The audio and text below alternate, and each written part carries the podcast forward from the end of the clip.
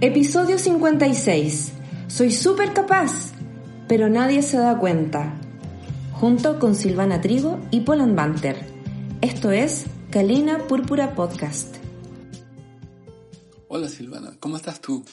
Muy bien, Poli, ¿tú cómo has estado? Muy bien, muy bien, gracias. Qué Acá bueno. en casa, aún. ¿Todavía? Todavía. ¿En cuarentenado? En cuarentenado, así es. Ah, mira. Pero está bien, hay que Pero- cuidarse mucho. Con más esperanza para salir pronto. Eso. ¿Y ser libre? ¿Algo así? Libre soy. Me parece. Oye, me gustaría tocar un tema que me tiene complicado. ¿En serio? A ver, ¿y por qué te tiene tú- complicado? tú- Antes de que me lo Tú, digas. tú, tú me complicas con eso. Mira, ya te voy a decir. ¿Has escuchado esto de repente que alguien te diga, oye, ¿sabes qué, Silvana? Soy súper capaz. Pero la gente no se da cuenta De mis capacidades. Ah, de no mis ven. todas y, mi, y brillanteces. Claro, como que no ven todo lo valioso y capaz que yo soy. Sí, Sí, no tengo un ejemplo así como al, al tiro, pero sí, yo creo que lo hemos escuchado muchas veces. En Cierto, conversaciones, en la hemos vivido, También. seguimos, Sí. seguimos viviéndolo. En mails. Sí. en todo tipo de medios podemos escuchar algo así. Claro, es multimedia. Oye, ¿y qué, qué crees tú que pasa con la persona cuando ella se ve más capaz que lo que otros ven? Yo creo que, a ver, a ver, podrían ser dos cosas. Uno, que realmente por las cosas que ha conseguido, quizás en su vida, por el trayecto que ha tenido, en distintos ámbitos, nosotros no tenemos Claro. por qué saberlo, ha logrado Claro. quizás ciertos avances o ciertos logros personales Cierto. que han sido trascendentales para ella. Claro, Entonces por ahí quizás podría pensar extrapolar esos logros a veces personales a logros más de índole, por ejemplo, profesional o laboral que involucra también a, a otra comunidad, supongamos a una organización o una entidad. Mm, Pudiera ser algo así, pero también se me ocurre que pudiera haber por detrás también a veces algo de ego, Algo.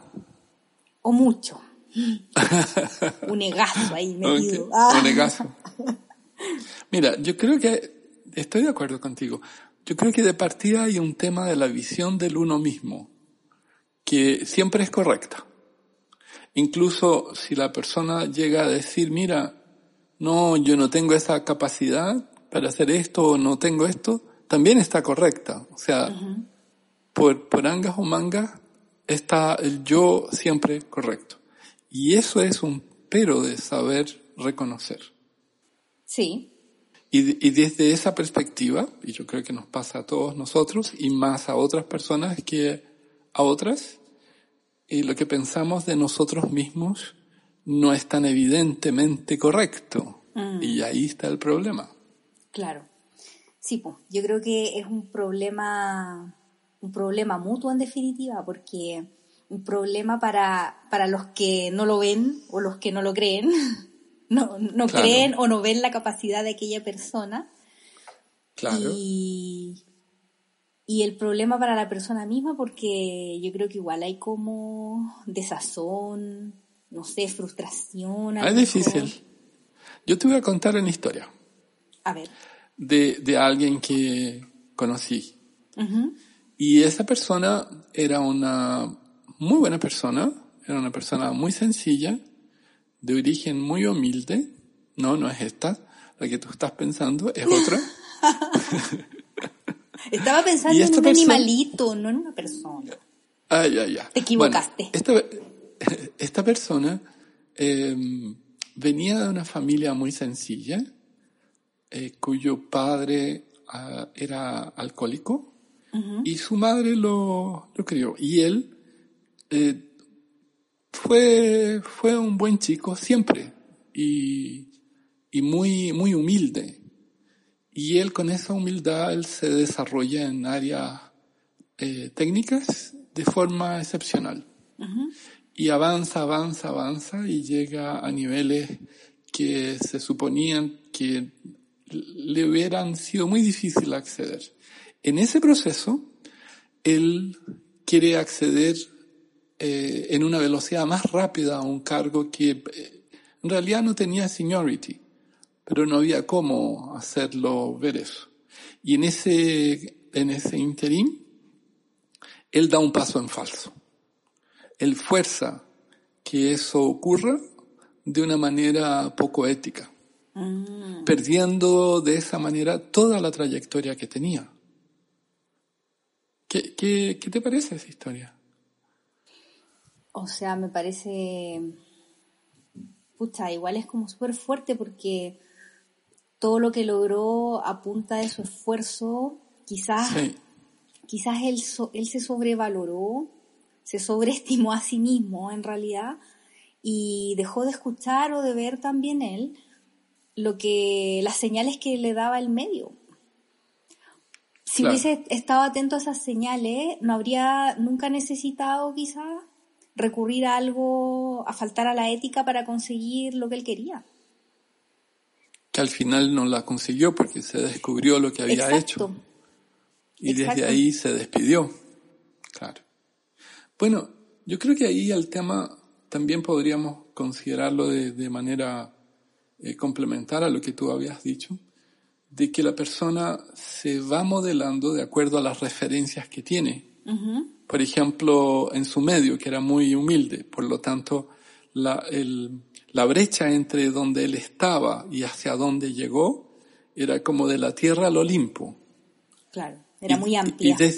era muy amplia, y fue muy grande la diferencia. Él viajó por todas partes del mundo, eh, estaba en, en, en todas partes.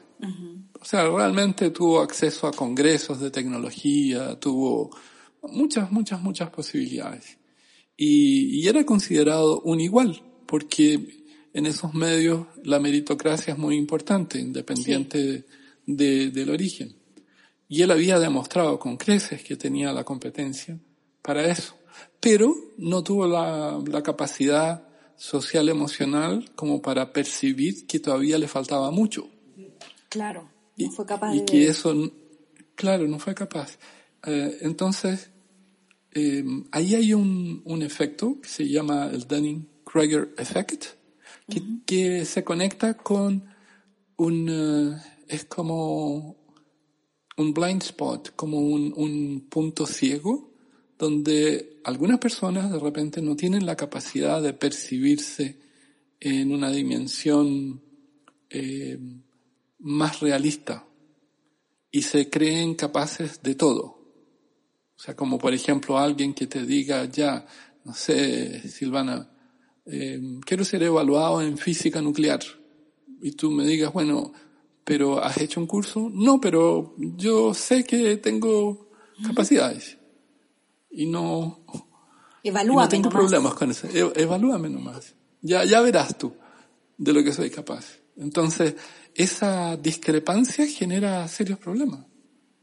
Claro. Sí, lo más, igual lo más complejo es que, mm, es que la persona no lo percibe, no se da cuenta. O sea, el problema finalmente, no sé hasta qué punto lo tiene la persona. O sea, yo creo que es finito igual, pero ese finito puede ser muy eterno para que la persona perciba o se dé cuenta de aquello. Y ahí en realidad es el medio en el que se encuentra inserto el que lo pasa más mal con ese tipo de, de actitudes o de decisiones o comentarios quizás. Bueno, ese es, una, es un camino, porque el otro camino es eh, empezar a creer que el entorno te es hostil, que hay un complot, que la gente realmente no se da cuenta porque son tontos, son estúpidos, como, y, y tú reviertes como, como tú, yo está en lo cierto, por lo tanto los otros están equivocados. O sea, es un mundo muy, muy polar. Como que al final todo, todo lo que llega, de alguna manera la persona lo transforma a su favor también. Claro, claro, mm. claro. ¿Te, ¿Te, ha pasado o has sentido tú de repente que te falta eh, capacidad o habilidades para hacer eh, cierta actividad o tarea o... Jamás. ¿O no? ¿Jamás? Jamás. No, sí, sí me ha pasado. Ya. Sí, sí, sí me ha pasado. Ya es que hay cosas que yo realmente eh, de frentón ignoro. Entonces no me siento capaz para eso. Hay otras que, que no me siento capaz, pero que sí me creo capaz de prepararme para poder asumirlas. De a poco, quizá. Sí, pero me ha pasado. Yo me recuerdo de una mía, de cuando era adolescente, bueno, un poco más que adolescente, y practicaba artes marciales. Y donde lo hacíamos con Nando. Ujú. Y de repente, no me acuerdo si él estaba o no ese día, pero hicieron un ejercicio donde te ponían como tres, cuatro banquetas tapadas. ¿Ya? Una arriba de, de otro. Como, así se dice, banquetas, ¿no? Sí, Donde- sí, sí. Sí. Entonces quedaba como a una altura de, ponte tú, un metro setenta o algo así. Eh, probablemente en esa época tenía un metro setenta y cinco, un metro ochenta. No creo que tuviera el tamaño ya adulto. Pero el hecho es que tenías que venir corriendo y saltar las banquetas en esa altura sin ver lo que estaba al otro lado. No sé ¡Qué si me explico. Sí. Tipo caballo, ¿sí? Qué miedo. Y a mí me costó muchísimo. Yo creo que boté las banquetas unas cinco veces. ¿En Me serio? sentía Pero- realmente un equino. Pero no era peligroso eso. Mira, después me dieron un poco de heno y se solucionó totalmente. Kalina Púrpura Podcast es patrocinado por Academia Impact y HCN World, especialistas en tecnologías del desarrollo humano. Puedes escucharnos en Spotify, Spreaker, iBox, iTunes o donde prefieras escuchar tus podcasts. Silvana, estábamos hablando sobre mi condición equina fallida. Sí, y tus herraduras. Y, y, sí, y, lo, y que me costó, o sea, realmente me costó. Creo que fue, yo sentía en ese momento una incapacidad. No es que me lo decían, yo lo vivía. Y, y escuché mucho eh, cómo me dijeron para sobrellevar esa, esa eh, Esa prueba. acción y esa prueba y, y logré, pero fue muy difícil. O sea, ahora, yo veía gente que lo hacía sin ningún tema. A mí me gustaba mirar al otro lado, o sea, el hecho de que me taparan eso me complicó mucho. Y, y yo veo que en, en la esencia, cuando alguien dice soy súper capaz, eh, a veces hay una, una comparación donde se sobrevalora y subvalora. ¿A sí mismo? Claro. Como que la persona tiene un patrón de referencia con quien eh, sobrevalorarse y quizás otro con quien subvalorarse, algo así, ¿o no? Sí, sí, sí. Es como tú no logras percibir aquello que no sabes. O sea, no, tú ves los procesos como si fueran resultados finales. Estás mirando solo la superficie. Y es, por ejemplo, no sé, suponte que vas a ver un cuadro eh, de arte contemporánea y tú estás pasando y dices, oye, pero eh, no entiendo este cuadro, es una mancha.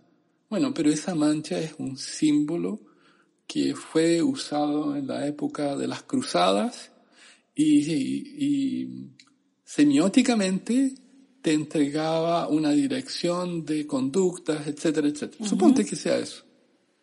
Bueno, pero para ti es una mancha. Claro. Y tú So- opinas sin, sin ver lo que está ocurriendo, o igual con una, una pieza musical.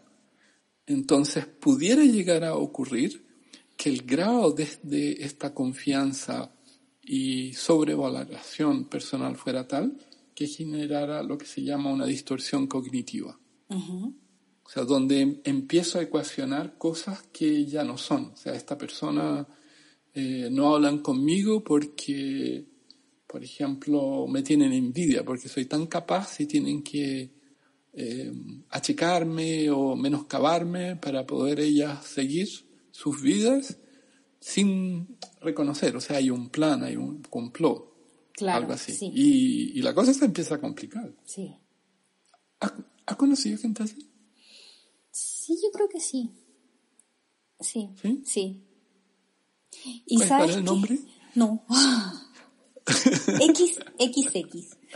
Oye, pero ¿sabes qué? Que yo creo que también hay un tema que esas personas siempre van a contar como con un círculo, quizá un círculo cercano de gente que también le está haciendo como barra, como, como permanentemente reforzándole un poco su propio pensamiento.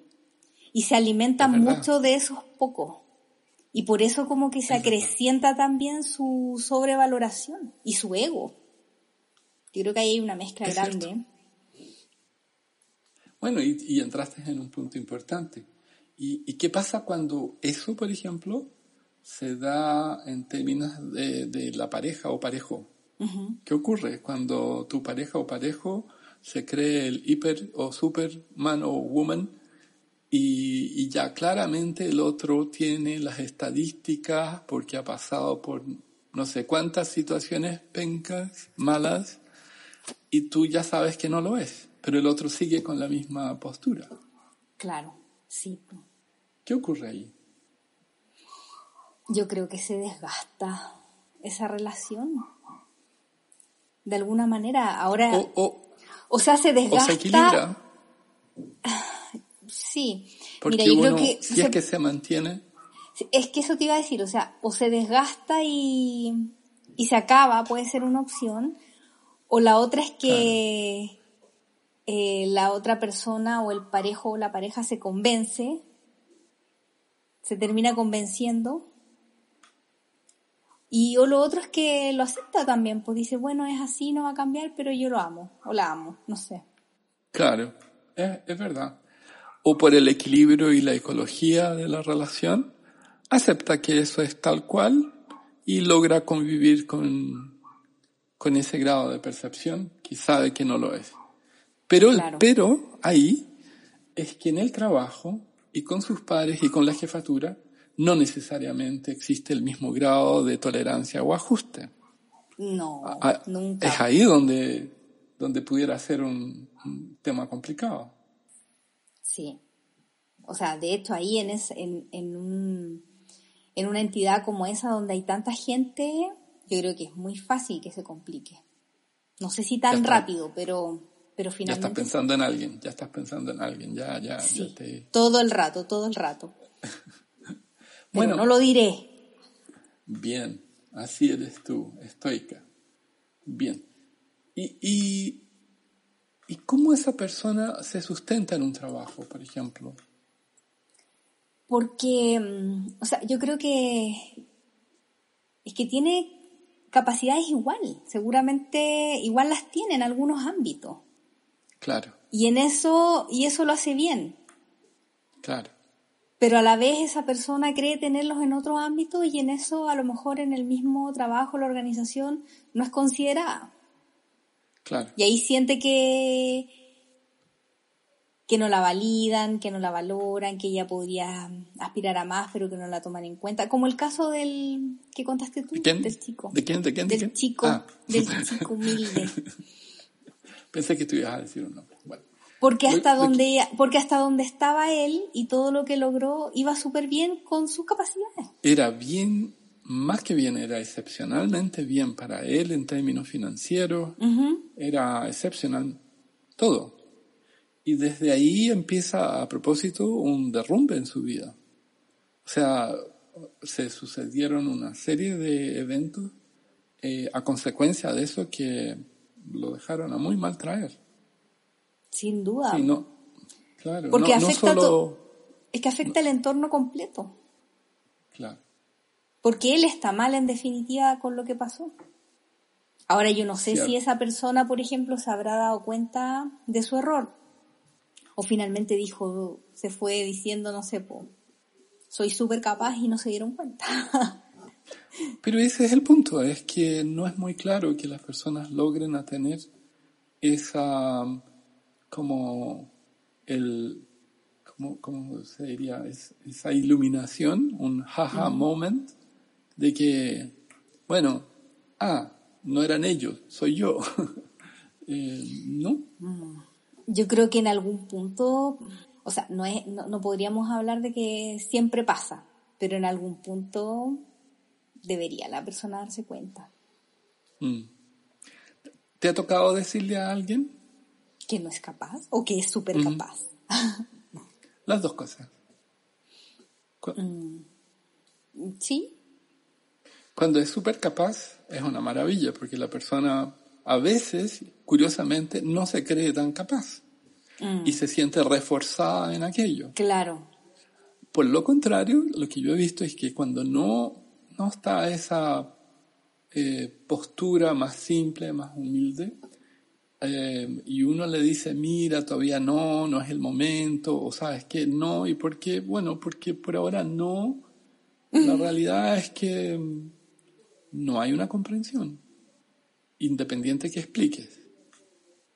Sí, sí, tú le puedes dar eh, argumentos y, darle ciertos reencuadres con el mejor rapport y todo, pero no sé si, no sé si llegue realmente el mensaje a, mm. al, al consciente, sí, al inconsciente probablemente no. Claro.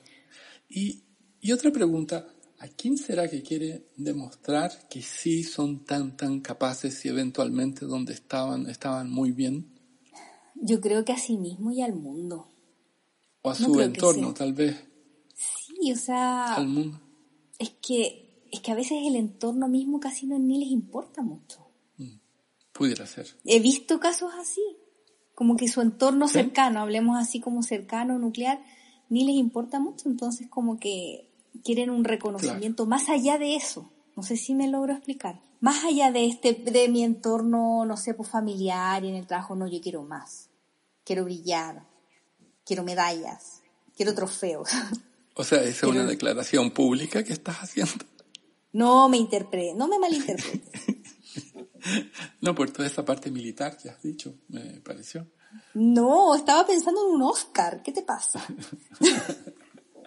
Me imaginé como luces, luces y flashes. no de guerra, no de pelotón de guerra. Ah, mira tú, mira.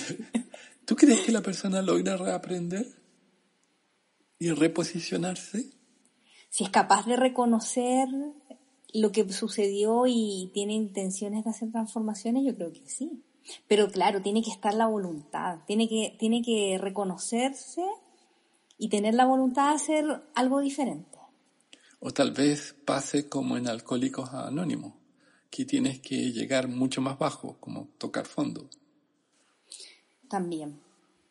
Por ejemplo, en el, en, el, caso que tú contabas, esa persona, ojalá, no sé si tú supiste más, pero ojalá que, claro, le fue mal en eso y de ahí vino una seguidilla de cosas, ojalá que si ese fue su fondo haya podido pararse, digamos, y salir adelante nuevamente.